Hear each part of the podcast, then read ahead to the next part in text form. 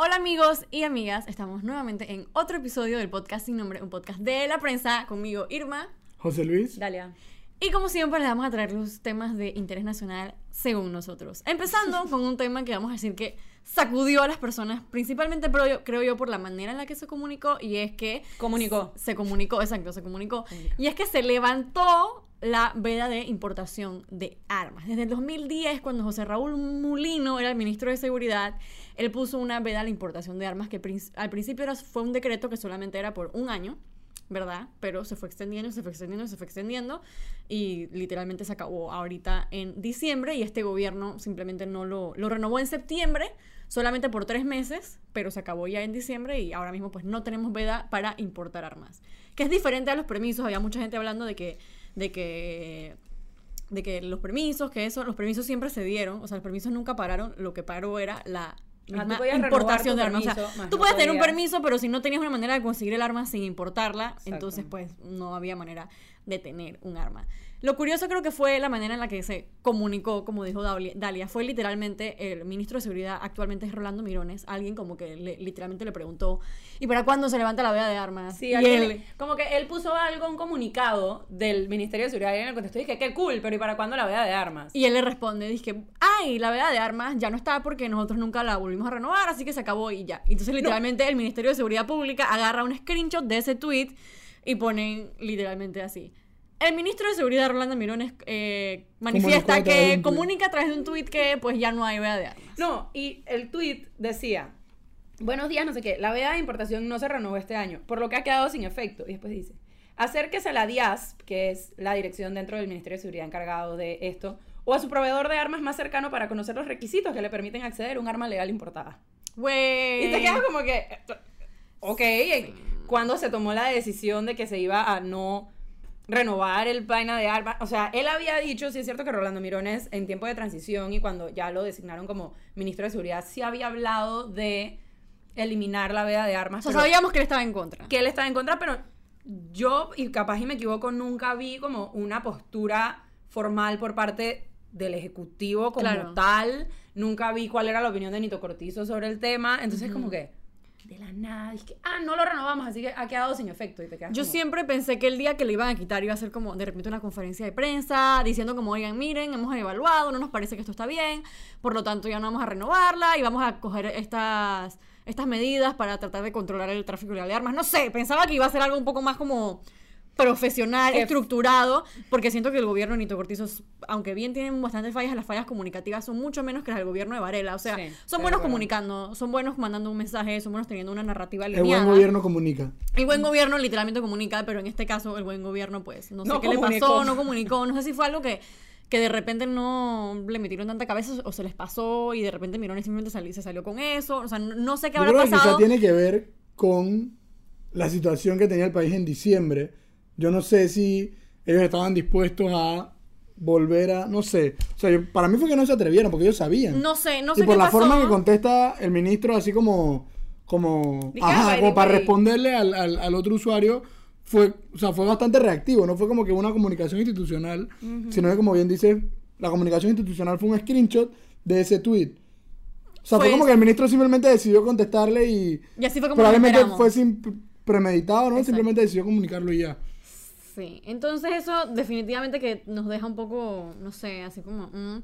Y bueno, ya sobre el mismo tema de si estamos a favor o en contra de que, se esté, que, que sea legal la importación de armas o no, a mí personalmente lo que me preocupa es que no hay estudios, o por lo menos públicos, que un ciudadano, por ejemplo, pueda acceder y ver y estudiar el caso, ¿no? Porque sí, es muy fácil para cada persona tener una ideología de decir yo soy pro armas, yo soy en contra armas, pero yo sí siento que las políticas públicas de cada país son diferentes dependiendo del contexto. Claro. Y el contexto tú te lo agarras de la data, pues. Entonces, si no tienes una data específica de, no sé, cuántas armas ilegales han entrado, cuántas han incautado, cuántos asesinatos han habido solamente de armas de fuego, si ganan legales o si eran ilegales, o sea, algo bien como detallado, entonces yo no entiendo cómo uno puede tomar esa decisión, ni siquiera como, como gobernante ni como ciudadano, yo puedo tener una posición firme si yo no tengo la información que me diga a mí cómo en Panamá está la situación, no sé si me explico. Sí. Bueno, a mí en lo personal tampoco me convence el tema de Porque no quiero meterme, ni, ni creo que es el objetivo, ni es lo que hacemos en este podcast, como de meternos a cuál es la regulación especial de la DIAS y las cuestiones técnicas, sino que básicamente lo que hace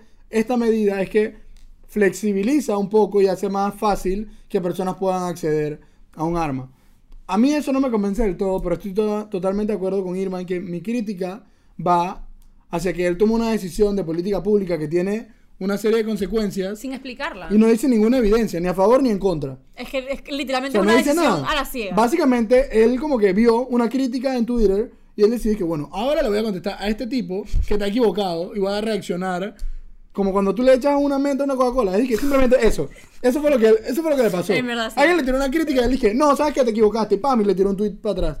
Y él dije, chuleta, lo hice. Así que la decisión del Ministerio de Seguridad fue, bueno, vamos a tomarle screenshot a lo que hizo el ministro para que se entienda que Para estamos que entienda que comunicados. sabemos. Ni siquiera hicieron un comunicado del Ministerio de Seguridad diciendo que, oigan, para que sepa, fue literalmente un screenshot de Sí, Mirones. y ahora Exacto, la persona no Eso es de que lo encargada- peor estilo de Varela. Y ahora la persona encargada de la dirección a donde te tienes que acercar para pro- proporcionar la importación es tal y este es el proceso y estas son las medidas que se están tomando para agilizar este proceso que lleva 10 años sin hacerse, porque esa es otra. Ahora, el proceso de importa- de Exacto, importación que de algo- armas lleva 10 años sin regularse, sin Sí, actualizarse. O sea que debe estar desfasado. la lógica a mí me indica por las cosas como funcionan en Panamá que está desfasado. Ujú. Y válido. Si no se usan 10 años, válido. Lo que pasa es cómo tú quitas la, la veda sin dar una propuesta para, ok, ahora que la quitamos, así es como va a funcionar. Eso es, eso es lo que a mí me deja un poco como en el aire, que es lo que dices, como que fue una, parece haber sido una decisión como algarete y como que "Ah, yo prometí esto y esto es lo que yo creía, que esto estaba mal, porque Mulino lo hizo mal en un principio y bueno, no. Siento que es un tema que se tiene que tratar con mucho cuidado y más cuando hemos visto que el mes de diciembre hubo un incremento en homicidios. Sé que ayer estuve dándole vueltas a la poca data que existe del Ministerio Público de cómo son los homicidios. Eh, Dentro, o sea, ronda entre un 70 y un 74% de todos los homicidios que se registran en el país son con armas de fuego. Obviamente eso no está desglosado a si son armas de fuego legales, ilegales. Hoy sé que un fiscal dijo que la mayoría son con armas ilegales, pero Pero la mayoría no es un número, no es, una- no es data. Decir la mayoría no es data. Decir, ah, es que 70% de todos los de todos los homicidios, eso tampoco es data. Exacto, la mayoría del de Ministerio? Público. ¿Y según quién? ¿Según él? ¿Según los datos del Ministerio Público? Y, lo- y los, y los datos desglosados del Ministerio Público, los homicidios son solamente del 2015. Y esta es una, esto es una, esto es una medida que se tomó en el 2010. O sea que yo necesito 10 años antes, 10 años después. O sea, necesitas muchísima información que no está. Y a mí me da, me da demasiada rabia. O sea, de verdad me da demasiada rabia que Sí, no tengamos ni siquiera te dan información. información para poder criticar, dije. Exacto. con- ni- o ni- estar a favor. estar a Ni favor. siquiera, o sea, Exacto. tú no puedes estar a favor ni en contra de esta decisión. Más que por una posición ideológica que tú digas que estás a favor o en contra de liberar. Porque es que a eso es lo que se ha tornado. o sea, todo lo que estás hablando en redes sociales ahorita mismo es, es como una que. posición personal. Es como Exacto. que yo estoy a favor de las armas, yo, yo creo tal cosa, la otra persona yo creo tal cosa. Es como que sí, cada quien puede pensar lo que quiera y tú puedes pensar que el país es más seguro con armas en la calle y otra persona puede pensar que el país es más seguro sin armas en la calle. Pero al final, a la hora de Sí, la al hora, lo que te lo dice es la información y el estudio, Claro. no lo que tú Y piensas. tú en tu ves a gente sustentando la posición con. O usando estudios de otros países. Exacto. Eso no. ¡Ah! Wow, estoy Pero, y demasiado. es la misma gente que cuando tú vienes a decirle información de otros países, te dice que no, tienes que contextualizarlo a Panamá, que no sé quién, tú sí entiendes. Ajá, ¿Cómo- la- cómo tomas por ejemplo, hay gente que dice, en Suiza casi, to- casi todo el mundo tiene un arma. Y después te dicen, bueno, pero en Estados Unidos tienen armas, pero es inseguro. Y es como que, pero Suiza Estados Unidos no son las realidades de Panamá. O sea, si acaso tal vez podrías de repente simplificarlo con países de Latinoamérica o países de la región que se parezcan culturalmente, pero ni así. O sea, necesitas la data del país. Punto final. Es lo que necesitas y ya. O sea, Y no es que es data muy complicada, o sea, es data que se puede conseguir, el tema de los o sea, data que las mismas instituciones deberían proveer. data que se puede hacer, así que no me vengan. Sí. Y bueno, bueno, yo sí, o sea, sobre todo lo que estás diciendo de contextualizarlo, porque a mí sí me gustaría como contextualizarlo, no me voy a meter con la decisión eh, De Mirones. a lo loco o, o impulsiva o como sea que la tomó, o, o incomunicada por lo menos, pero sí como que, o sea, el flexibilizar las armas en Panamá, yo no sé el que tiene que dar la, la data, pero sí hay cierta información que tengo que es como que, ok, sí, contextualizando, si Panamá, uno de los principales delitos que se comete, porque uno de los, uno de los argumentos es el de la seguridad, no son los homicidios. El homicidio con arma no es, no, no figura ni siquiera entre los primeros tres. Pero la violencia doméstica es uno, por ejemplo, que sí figura entre los primeros delitos, en, los, en los delitos que más se, más se cometen en Panamá. Es más, creo que es el primero, pero no voy a, decir, voy a hablar de los primeros Ahora tres. imagínate violencia doméstica con armas. Exacto. Y la gente dice, no, es que hay violencia doméstica sin armas. Sí, es verdad, hay violencia doméstica sin armas. Pero eso es, un- eso es una política que podría tener efectos en potencializar esa, esa, eh, Esa incidencia. Que no estamos diciendo, para que la gente no se cierre, no, no es que la- las armas sean las culpables de la violencia doméstica. Nadie está diciendo eso. Lo único que estoy diciendo es que esa política puede tener efectos que potencialicen algo que ya está mal. Porque todo se reduce a que no hay datos para saber cuál es el efecto de esto en lo otro. Y ese es el verdadero problema, que no podemos, o sea, entiendo, el- sí, claro que es una política que va a tener efectos mucho más grandes que solo, ay, ahora el que, se- el que quiere importar y tiene la plata para importar un arma, lo va a poder hacer y se va a sentir más seguro dentro de su casa. Tiene un impacto mayor que ese. Exacto. Y no, o sea, se va a estudiar eso, se va a ver eso, va a haber data sobre eso. No va a haber. Que- Spoiler alert.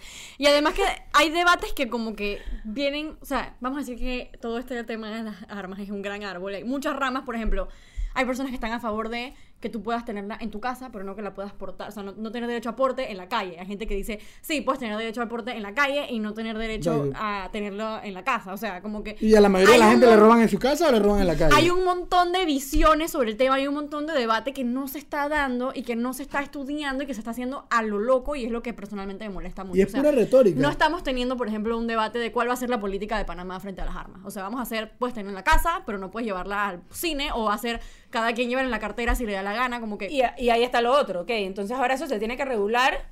Y lo- entonces el Ministerio de Seguridad me va a dar algún parámetro, o sea, ellos van a ayudar a redactar esa ley o se lo vamos a dejar a la merced de nuestra asamblea. No, para sí. cuando a ellos les dé la gana regular el tema de las armas. o, que alguien les meta un maletinazo para que eh, hagan la política a favor otra. de un grupo. Esa Exacto. es otra. Porque de que hay plata de por medio, hay plata de por medio.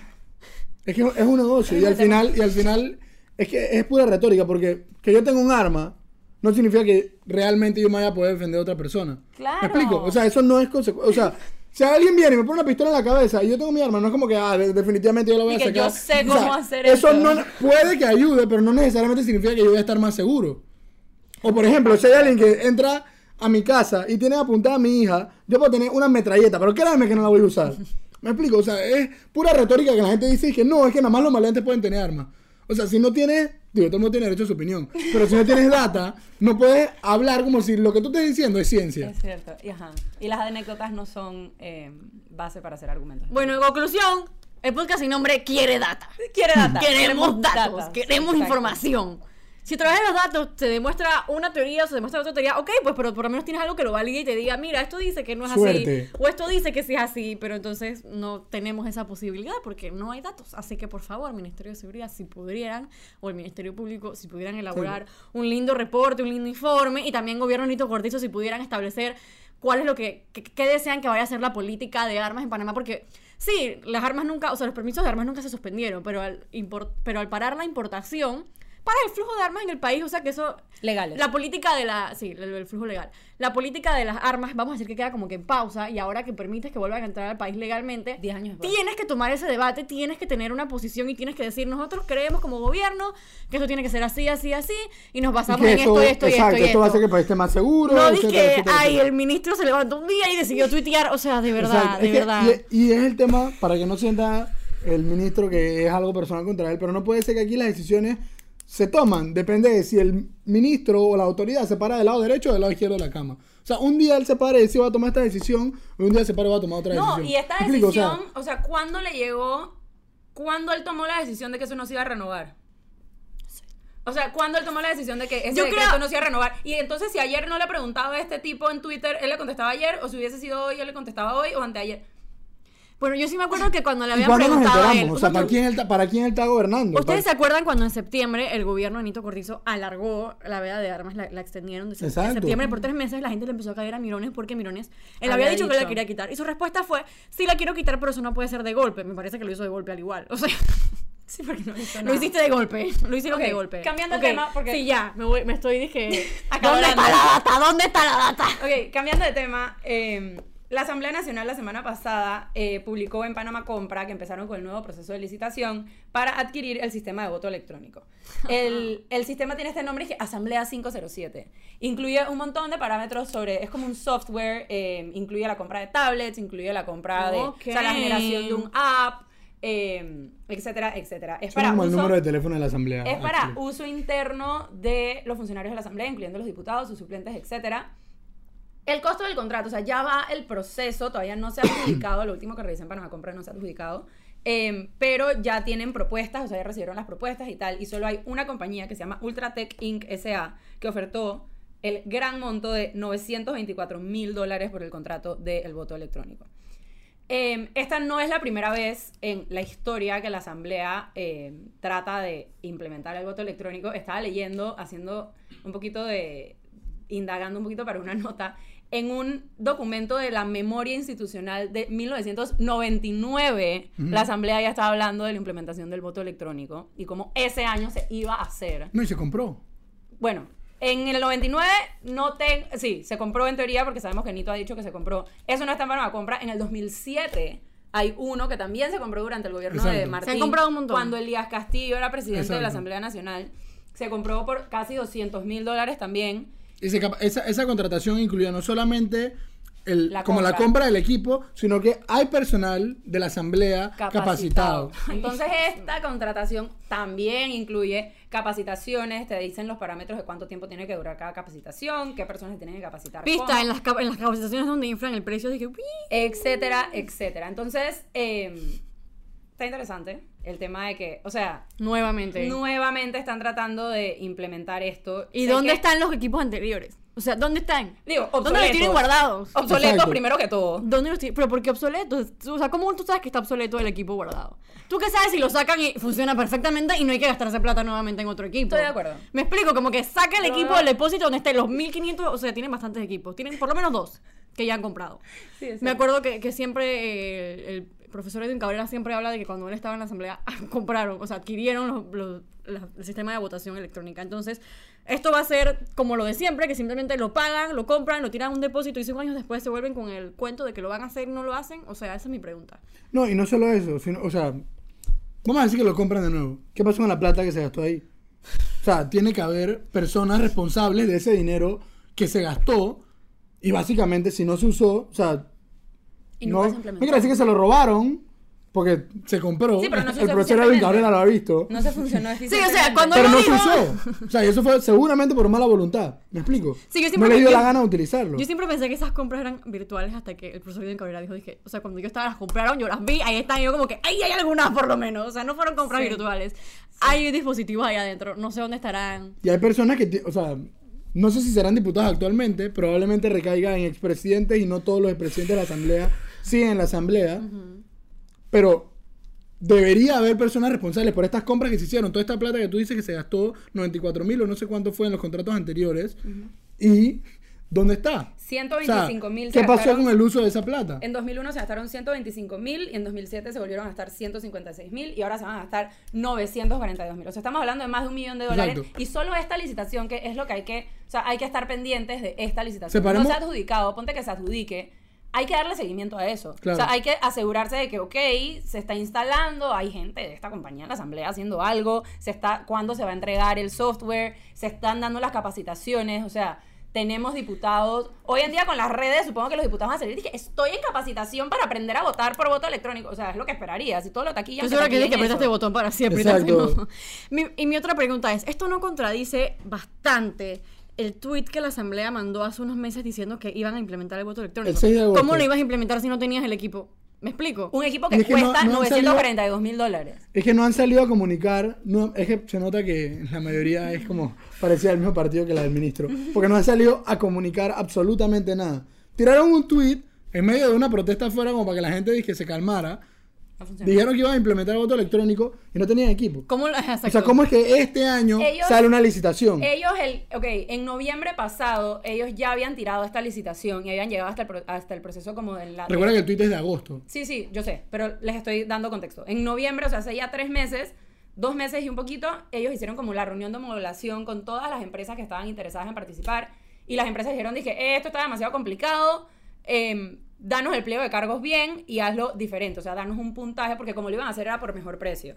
Y después dijeron, no, mejor danos un puntaje para ver quiénes aplican, o sea, quiénes cumplen cada requisito y así lo ves. Entonces, bajaron, cancelaron esa licitación y volvieron a salir con otra Y la tiraron por que mejor me valor. parece válido, o sea, me parece válido retroalimentación de parte de, los, de quienes le están licitando, pero siento que hay que tener mucho cuidado porque no estamos hablando de una tontería de plata, es casi un millón de dólares en un sistema que ojalá y Que a saber si lo usan. Y ojalá quede funcionando y por todo lo que dice el pliego de cargos que hace el sistema, los diputados van a poder apretar, dije, ¿cómo votaron para esto? Y te va a salir un PDF con un cuadro y unas y Ojalá, y ojalá. o sea, habrá que ver. o sea, lo más importante es que efectivamente podamos saber cómo votaron nuestros diputados. Sí, yo no necesito mucho show. O sea, y que tal proyecto de ley. O sea, yo creo que con a una app y que lo hagan en el celular, yo me conformo. Exacto. O con que usen el equipo que ya compraron. yo, yo- yo estoy seguro que, oja- o sea, el equipo probablemente no, pero la programación de un app,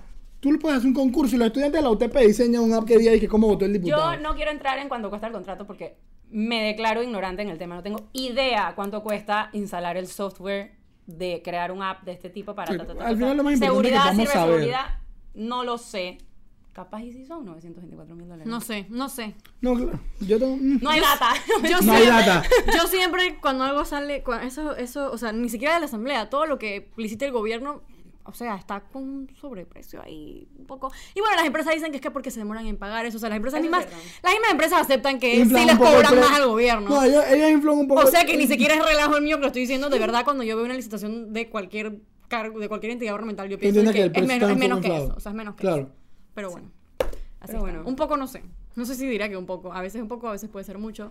No sabemos, la verdad. Pero no- Pero hay que estar pendientes de esta licitación porque es mucha plata y es algo que la ciudadanía quiere y es algo que ayudaría muchísimo a la imagen de la asamblea saber cómo votan los diputados por los que votaste tú. Exacto, esto es algo que yo creo que el 2 de julio, después de que Marco Castillero nos gritó cómo él iba a mejorar la imagen de la asamblea. O sea, esa contratación era lo primero que tenía que hacer. Pero bueno, yo creo que al O final. desempolvar los que ya habían comprado en el O depósito. decirnos, oye, voy, hoy voy a investigar dónde están estas. Oye, Exacto, para que exacto. sepa que están dañados, no funcionan, voy a licitar unos nuevos. Y voy a iniciar, voy a, voy a mandar algo al Ministerio Público, a la Corte, a alguien, a que oficie qué pasó con esto y por qué ese año y dónde está toda esa plata que se perdió. He dicho. Hemos dicho caso cerrado. Bueno, creo que eso es todo por hoy. Sí, creo que eso es todo por hoy. no Así que muchas gracias por escuchar, escucharnos o vernos, dependiendo de lo que hagan. Nos vemos la otra semana en otro episodio del podcast sin nombre. Aquí están nuestros handles de Twitter si nos quieren comentar. ¿Sabes? Creo que deberíamos decir nuestros handles de Cierto, Twitter. arroba no soy Irma es el mío. Arroba José, raya abajo paniza, con Z. Arroba Dalia, raya abajo Pichel. Para los que no nos ven, por cierto, si nada más escuchan esto, también lo pueden ver. Lo publican en YouTube y también en el sitio web de la prensa si quieren ver nuestras muecas mientras hablamos. Y hablando, eh, quiero hacer una propaganda chiquita hablando de YouTube. Eh, vayan a la página de la prensa y vean el video reportaje que hizo el equipo periodístico de la prensa sobre la tragedia en El Terrón. Eliana Morales y Alexander Arusemena. Perfecto. No nos vemos. Hasta luego. Chao.